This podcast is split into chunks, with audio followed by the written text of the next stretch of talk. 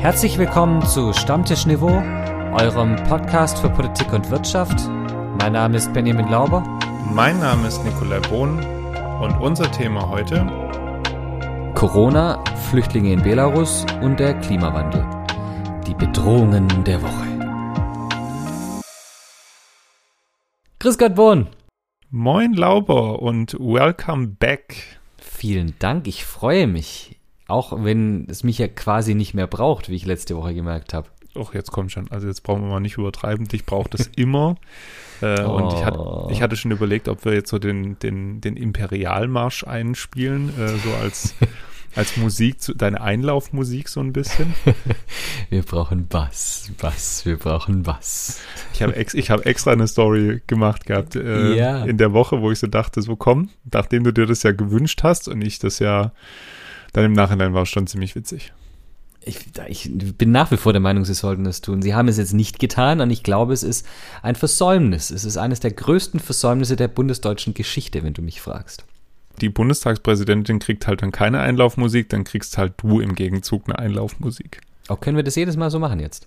Singst du mir was quasi als Einlaufmusik? Das möchte, also das möchtest weder du noch möchten das, äh, möchte das unsere Community da draußen.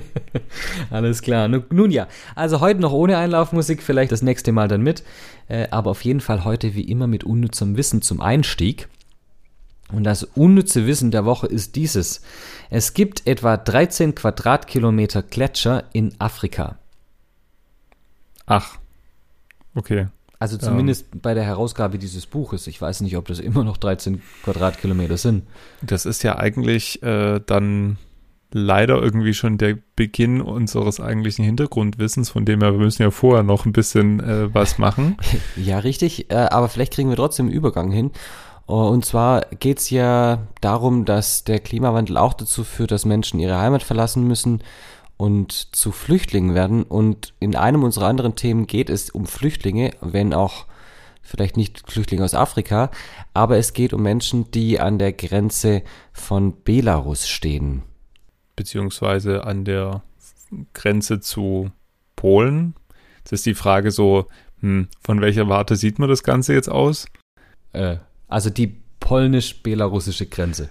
So können wir das äh, stehen lassen für alle soll ich jetzt älteren Semester sagen, Weißrussland? Ja, also ich zum Beispiel, bei mir in der Schule hieß es noch Weißrussland, äh, aber inzwischen heißt es Belarus, ganz offiziell. Und da ist jetzt was passiert. Genau. Ähm, was ist passiert? Eigentlich einer unserer nächsten Freunde neben Andi Scheuer, nämlich äh, der letzte Diktator Europas, äh, Alexander Lukaschenko, hat mit der EU gerade so ein bisschen Clinch, würde ich mal behaupten, und hat deshalb gesagt, okay, ähm, dann karre ich jetzt alle, also ja bei Stammtischniveau, jetzt karre ich alle Flüchtlinge, die ich in Belarus finden kann und auch außerhalb von Belarus, fliege ich alle an die polnische Grenze und dann könnt ihr mal gucken, was ihr macht. Aber die Frage ist ja auch, Benny, warum hat, hat Belarus so einen kleinen Konflikt mit der EU? Naja, er hat sich wiederwählen lassen und das muss man so formulieren, denn die Wahlen sind zumindest nach Ansicht der EU und unabhängigen Institutionen weder frei noch fair noch in irgendwelcher Form mit demokratischen Grundsätzen vereinbar gewesen. Und dann gab es Demonstrationen und Proteste und er ist da sehr hart dagegen vorgegangen. Demonstranten wurden verprügelt, eingesperrt und die Opposition ist inzwischen im Exil im Ausland. Und die EU stellt sich da auf die Seite der Zivilgesellschaft und hat Sanktionen verhängt. Und das war quasi der Anlass für Lukaschenko zu sagen, jetzt reicht's. Genau. Und ich möchte, ich möchte ihn da zitieren, äh, weil ich das ein sehr beeindruckendes Zitat finde. Er sagte, auf die Reaktion, auf die Sanktionen, die vom Westen gegen seinen Machtapparat verhängt worden waren, Zitat, ihr stellt uns Bedingungen, auf die wir reagieren müssen und wir reagieren, entschuldigen Sie, so wie wir es können. Viele kritisieren mich deswegen. Naja, tut mir leid. Ich habe nicht die Möglichkeiten wie Russland, China, die USA, die EU oder die Sowjetunion. Hätte ich solche Möglichkeiten, würde ich anders reagieren. Sowjetrussland? Ich, also ich weiß nicht, in, welchem, in welcher Zeit er lebt, aber die Sowjetunion ist, ist lang, lange vorbei. Natürlich, jetzt muss man auch dazu sagen, Lukaschenkos äh, Idee und auch Weg zeigt natürlich Wirkung. Ja, äh, diese Woche haben sich jetzt auch ähm, der Ratspräsident Michel äh, Platini. Platini, Quatsch. Barnier heißt er. Und der, der polnische Ministerpräsident getroffen und natürlich hat die EU Polen volle Unterstützung zugesagt. Äh, beziehungsweise, kurzer Einschub, auch zwischen Polen und der EU läuft ja alles nicht so ganz geschmiert. Überhaupt nicht. Also das, das ist ja irgendwie auch die nächste Sache, ne? Es ist zum Beispiel so, die EU hat angeboten, dass Frontex, also die, die Außengrenzensicherungsmission der Europäischen Union, den, den polnischen Sicherheitskräften hilft, die Grenze zu sichern, aber Polen will das gar nicht. Mal abgesehen davon, dass unabhängige Journalisten natürlich in das Gebiet gar nicht dürfen, weil die könnten ja unabhängig berichten. Das ist ja, das wäre ja eine Farce, wenn man, wenn die Presse frei berichten dürfte. Also ich meine. Das wären ja Fake News. Das wären ja absolute Fake News. Aber das ist ja schon, ähm, wenn man jetzt mal die Bilder auch anguckt, mal wieder, äh, es wird ja immer kälter. Die Leute sind einfach völlig durchnässt. Ja, es ist kalt. Ist eine humanitäre Katastrophe, man muss nicht drum rumreden, ja. Und da äh, werden solche wirklich armen Menschen, die ja wirklich von Lukaschenko dem Vernehmen nach äh, rekrutiert wurden, auch in ihren Herkunftsländern und gesagt wurde, ihr dürft über unsere Grenzen gehen, damit ihr in die EU kommt, werden da wirklich ähm, benutzt äh, als Druckmittel. Eigentlich geht es gar nicht. Spannend ist ja auch, dass er Polen eine Militarisierung des Konflikts vorwirft, gleichzeitig aber jetzt auch wegen dieser angespannten Lage russische strategische Langstreckenbomber zur Grenzüberwachung fliegen. Und Lukaschenko sagt da auch, ja, diese Bomber sind in der Lage, Nuklearwaffen zu transportieren. Wo ich dachte, wow, that escalated quickly. Hey, ich dachte zwischen auch so, dass Lukaschenko vielleicht irgendwann von Putin auch mal fallen gelassen wird, aber irgendwie ja gar nicht. Also ich glaube nicht, dass es für Putin jetzt gerade einen Einfluss hat. Das juckt den, glaube ich, überhaupt nicht. Aber ja, ja, also vielleicht juckt sie nicht, aber andererseits ist es natürlich, ist Belarus und Lukaschenko ein Stachel in der Seite der EU und alles, was die EU beschäftigt hält, ist für Putin jetzt erstmal per se nicht schlecht. Lukaschenko droht jetzt nochmal was. Er droht, das Gas abzustellen für Europa, denn eine der Pipelines, die russisches Gas nach Europa transportieren, geht durch Belarus. Das ist jetzt für die EU nicht ganz so extrem schlimm, weil das meiste Gas durch die Nord Stream Pipeline und durch die Ukraine geht, aber trotzdem diese Forderung ist jetzt beim einbrechenden Winter natürlich ähm, zumindest medial sehr wirksam. Das ist auch der Übergang zu unserem nächsten Thema, denn jemand, der Kanzler werden möchte, hat diese Woche im Bundestag gesagt, wir müssen das Land winterfest machen. Oh Gott. Ruhe, ich finde den Übergang sehr gelungen. Und es führt natürlich dazu, dass wir jetzt, ähm, ja. Dass wir zum ersten Mal, würde ich behaupten, obwohl wir es, wir haben es ja schon ein bisschen versucht, das böse Wort mit C irgendwie gerade die letzten Wochen und Monate hier rauszulassen. Ne? Wir waren ja so ein bisschen die Wohlfühloase. Aber Leute, wir müssen über Corona reden. Es, es tut mir echt leid, aber ähm, was gerade einfach abgeht in der vierten Welle, ähm, was da für Zahlen gerade hochschnellen, das ist ja einfach was völlig anderes. Natürlich, das trifft jetzt auf einen geimpften Boden. Trotzdem liegen schon wieder zu viele Menschen auf der Intensivstation und es sterben Menschen.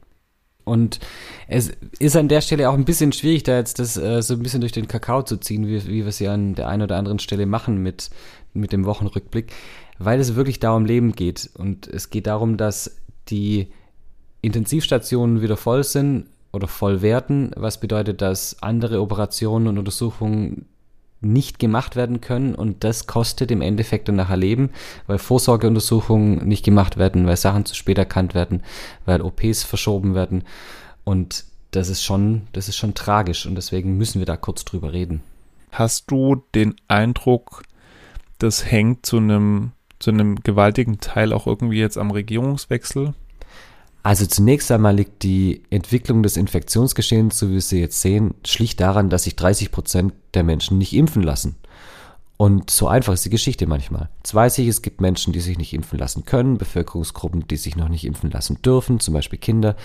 Aber alle zum Beispiel, die sich nicht impfen lassen, weil sie zu faul sind oder noch nicht dazu kamen nach jetzt einem Jahr, ähm, da habe ich gar, wirklich null Geduld mehr damit. Ich habe auch keine Geduld mehr mit Menschen, die ihre persönliche Freiheit höher einschätzen oder wichtiger finden als die Gesundheit anderer Menschen.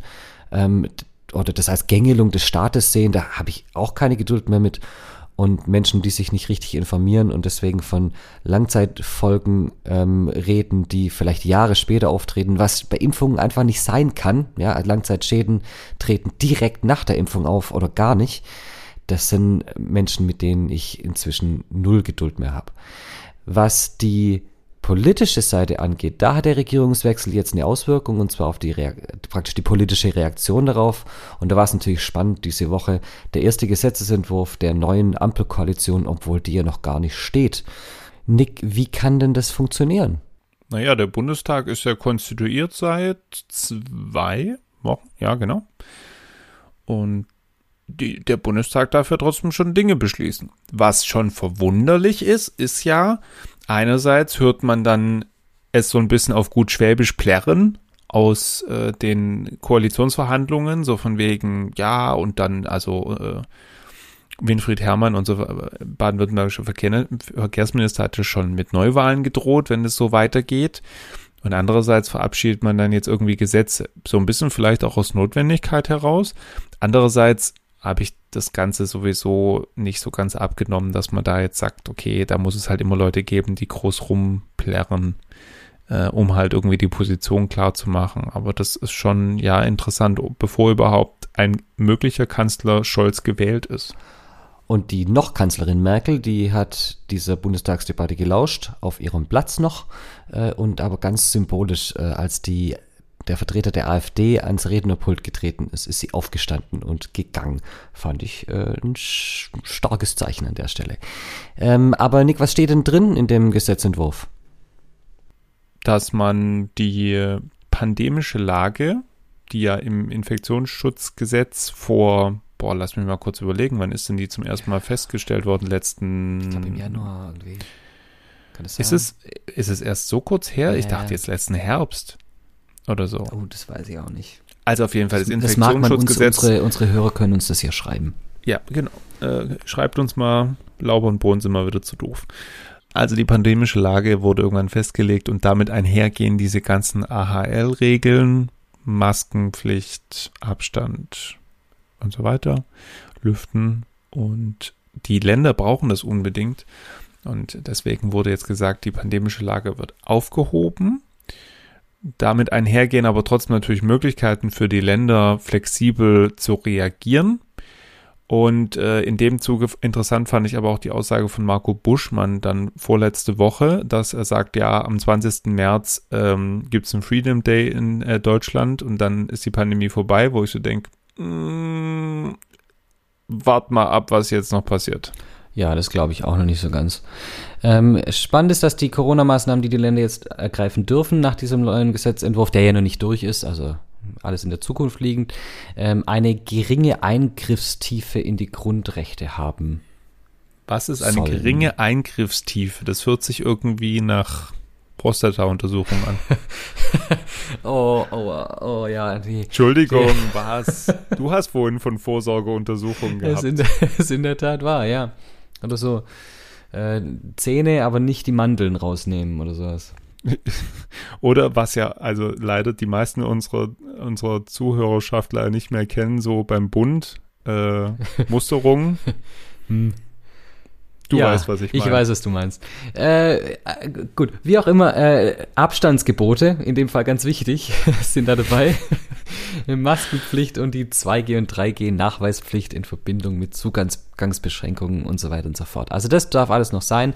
Es soll aber ein Lockdown verhindert werden. Und wichtig, ganz, ganz, ganz arg wichtig, und das haben alle betont auch in der Bundestagsdebatte, die Corona-Schnelltests sind wieder kostenlos. Was ich auch für sinnvoll erachte. Ja, völlig richtig.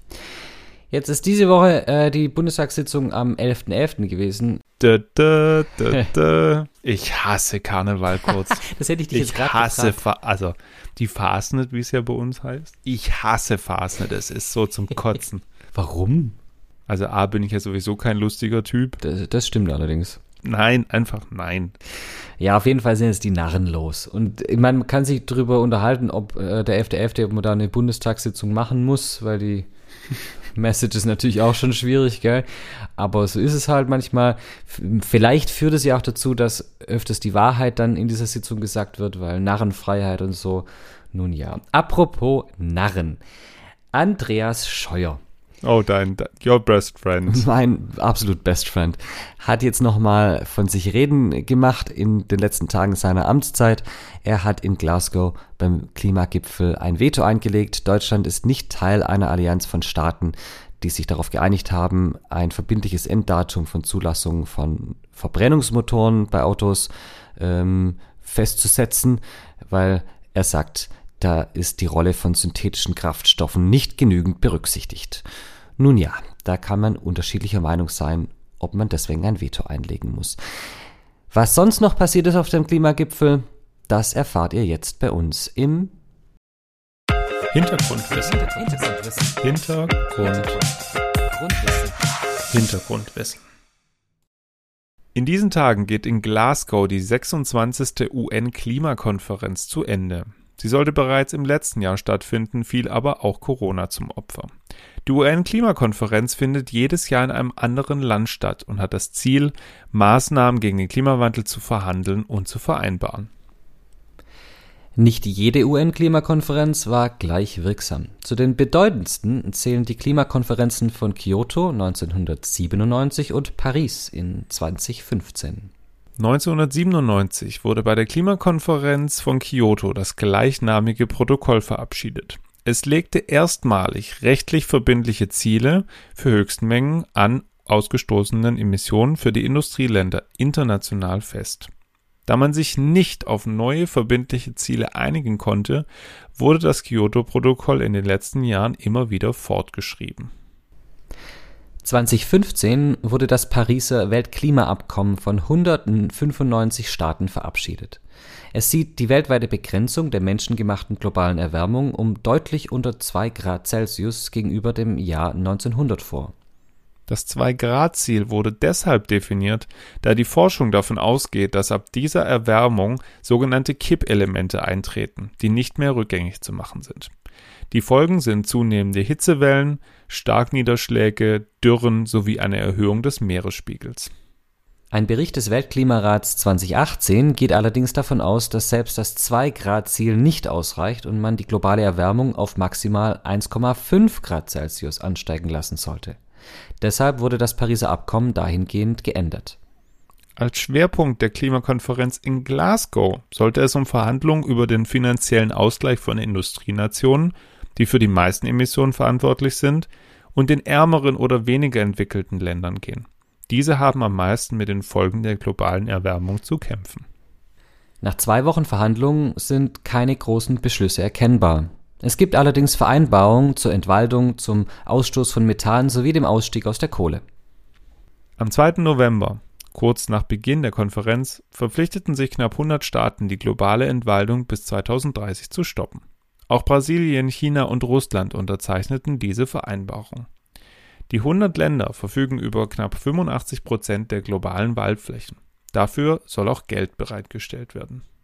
Am selben Tag unterzeichneten die von der EU, den USA und acht weiteren Staaten initiierte globale Methanverpflichtung, worin die Reduktion des klimaschädlichen Methans bis 2030 um mindestens 30 Prozent im Vergleich zu 2020 vereinbart wurde.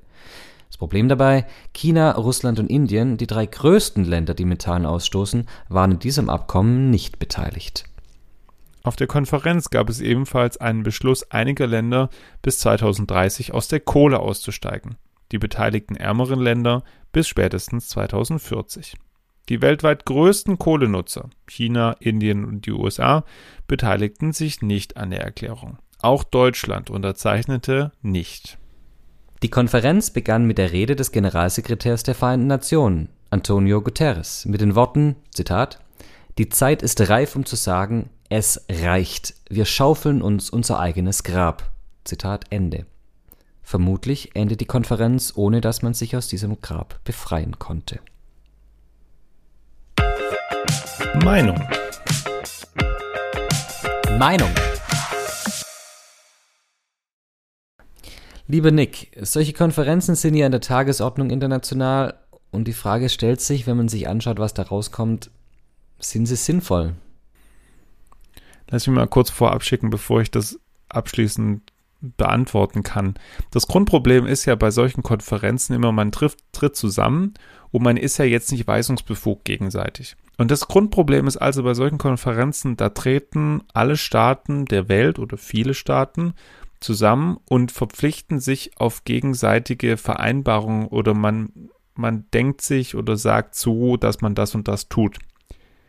Aber es gibt ja keine Kontrollinstanz. Wir haben internationale Gerichte und so weiter. Die sind aber A nicht von allen anerkannt. Und deswegen zeigt sich ja auch, dass die Weltordnung natürlich da einfach Probleme hat. Und das, ich finde das sinnvoll, aber es hakt halt an der einen oder anderen Stelle.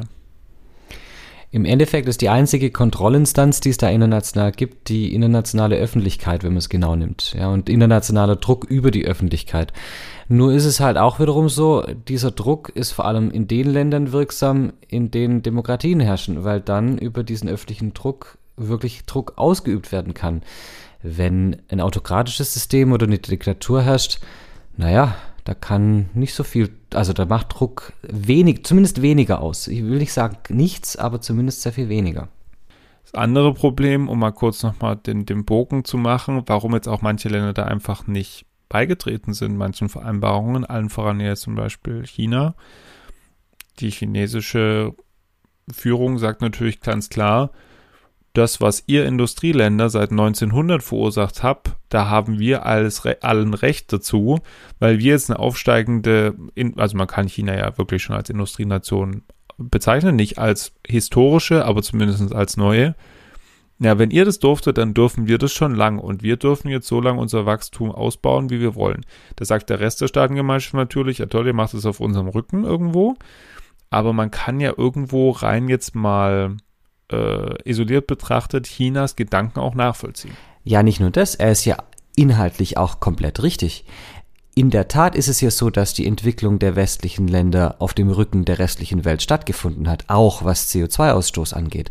Und da jetzt zu sagen, ihr dürft es im Moment nicht, ist zwar faktisch auch wiederum richtig aus der jetzigen Situation, in der, die, in der das Klima halt entsprechend angegriffen ist, aber natürlich aus der Sicht der aufstrebenden Industrienationen völlig ungerecht.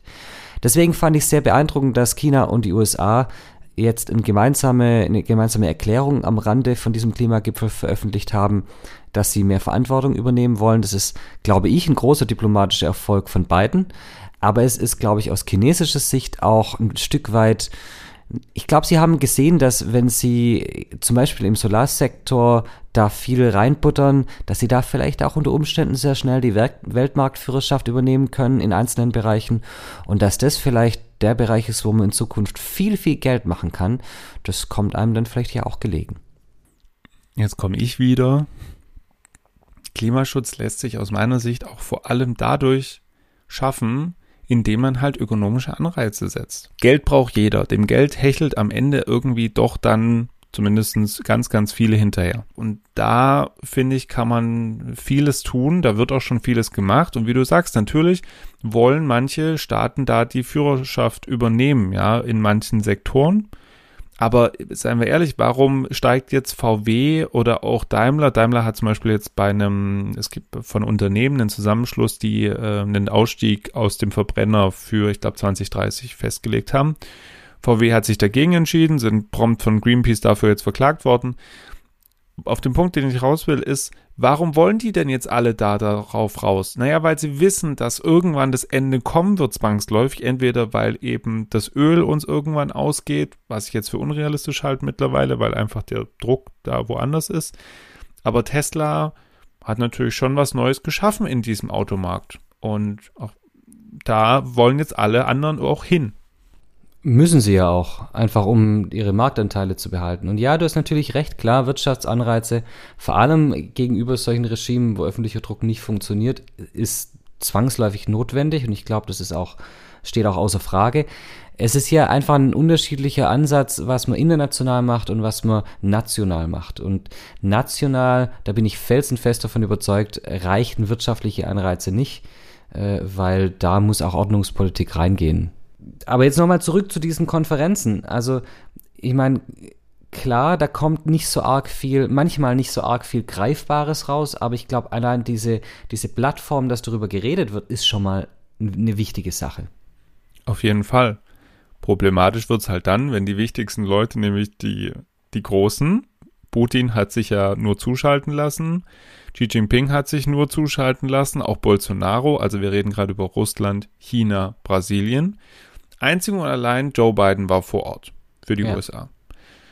Und das ist dann halt schon ein Zeichen, wo ich halt sage, Leute, wenn ihr es nicht ernst nehmen wollt, und sie tun es nicht offensichtlich, dann lasst es doch bleiben. Aber dann sich die Blöße zu geben und gar nicht teilzunehmen, das wollen sie dann wiederum nicht. Also es ist ja die große Frage, wie kannst du die Großen einbinden? Aber das zeigt natürlich schon auch, äh, genau das, was du gerade gesagt hast, zeigt, dass diese Konferenzen auch einen Druck ausüben auf diese Staaten, auf diese äh, Staatenlenker. Es ist nicht so, dass sie dem komplett fernbleiben können oder sich dem Druck komplett entziehen können. Nein, sie müssen da irgendwie auftauchen und sie müssen auch irgendwelche Zugeständnisse machen. Und das ist schon was, äh, was solche Konferenzen schaffen. Auch wenn wir uns manchmal wünschen würden, dass da sehr viel mehr rauskäme, aber es ist halt manchmal ein lang, langsamer Prozess und äh, hin und wieder braucht man dann auch einfach ein bisschen Glück, ja, dass halt dann doch mal irgendwie zwei Staatenlenker irgendwie gut miteinander klarkommen. Manchmal sind es ja so einfache Sachen und dann aufgrund dessen sagen, hey, das machen wir jetzt zusammen. Kyoto hat ja auch funktioniert 97. Richtig. Dafür gab es ja Gründe. Trotzdem hat man sich versucht, an Kyoto zu orientieren und hat es aber nie wieder so geschafft wie vor 24 Jahren. Und wo man sagen muss, es gibt einfach kein Patentrezept. Und wie du sagst, da muss man es halt regelmäßig probieren, zusammenkommen und wieder neue Möglichkeiten finden, wie man alle Leute zusammenkriegen kann. Und spannend, beim Kyoto-Protokoll mitgearbeitet hat auch Angela Merkel, damals noch als Umweltministerin unter Helmut Kohl. Und so schließt sich manchmal der Kreis. Und auch wir schließen den Kreis. Oh, meine Übergänge heute sind Das ja, ist also geschmeidig, also, mein Lieber. Meine Güte. Ähm, und kommen zum Ende von Stammtischniveau heute. Nicht ganz, denn natürlich wollen wir euch auch dieses Mal nicht äh, ohne unseren üblichen, ohne unser übliches Outro rauslassen. Es war's für heute bei Stammtischniveau.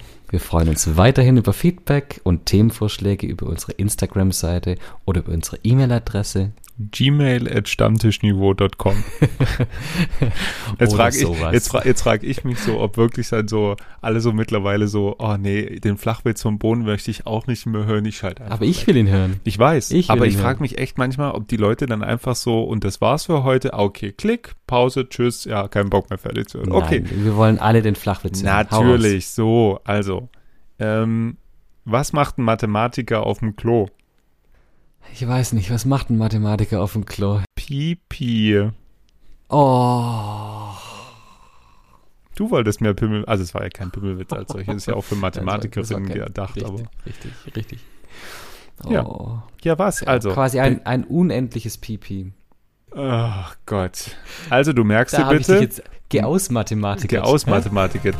Und damit entlassen wir und euch in die Woche. Vielen Dank euch fürs Zuhören. Eine wunderschöne Woche euch. Macht's gut. Macht's gut. Ciao.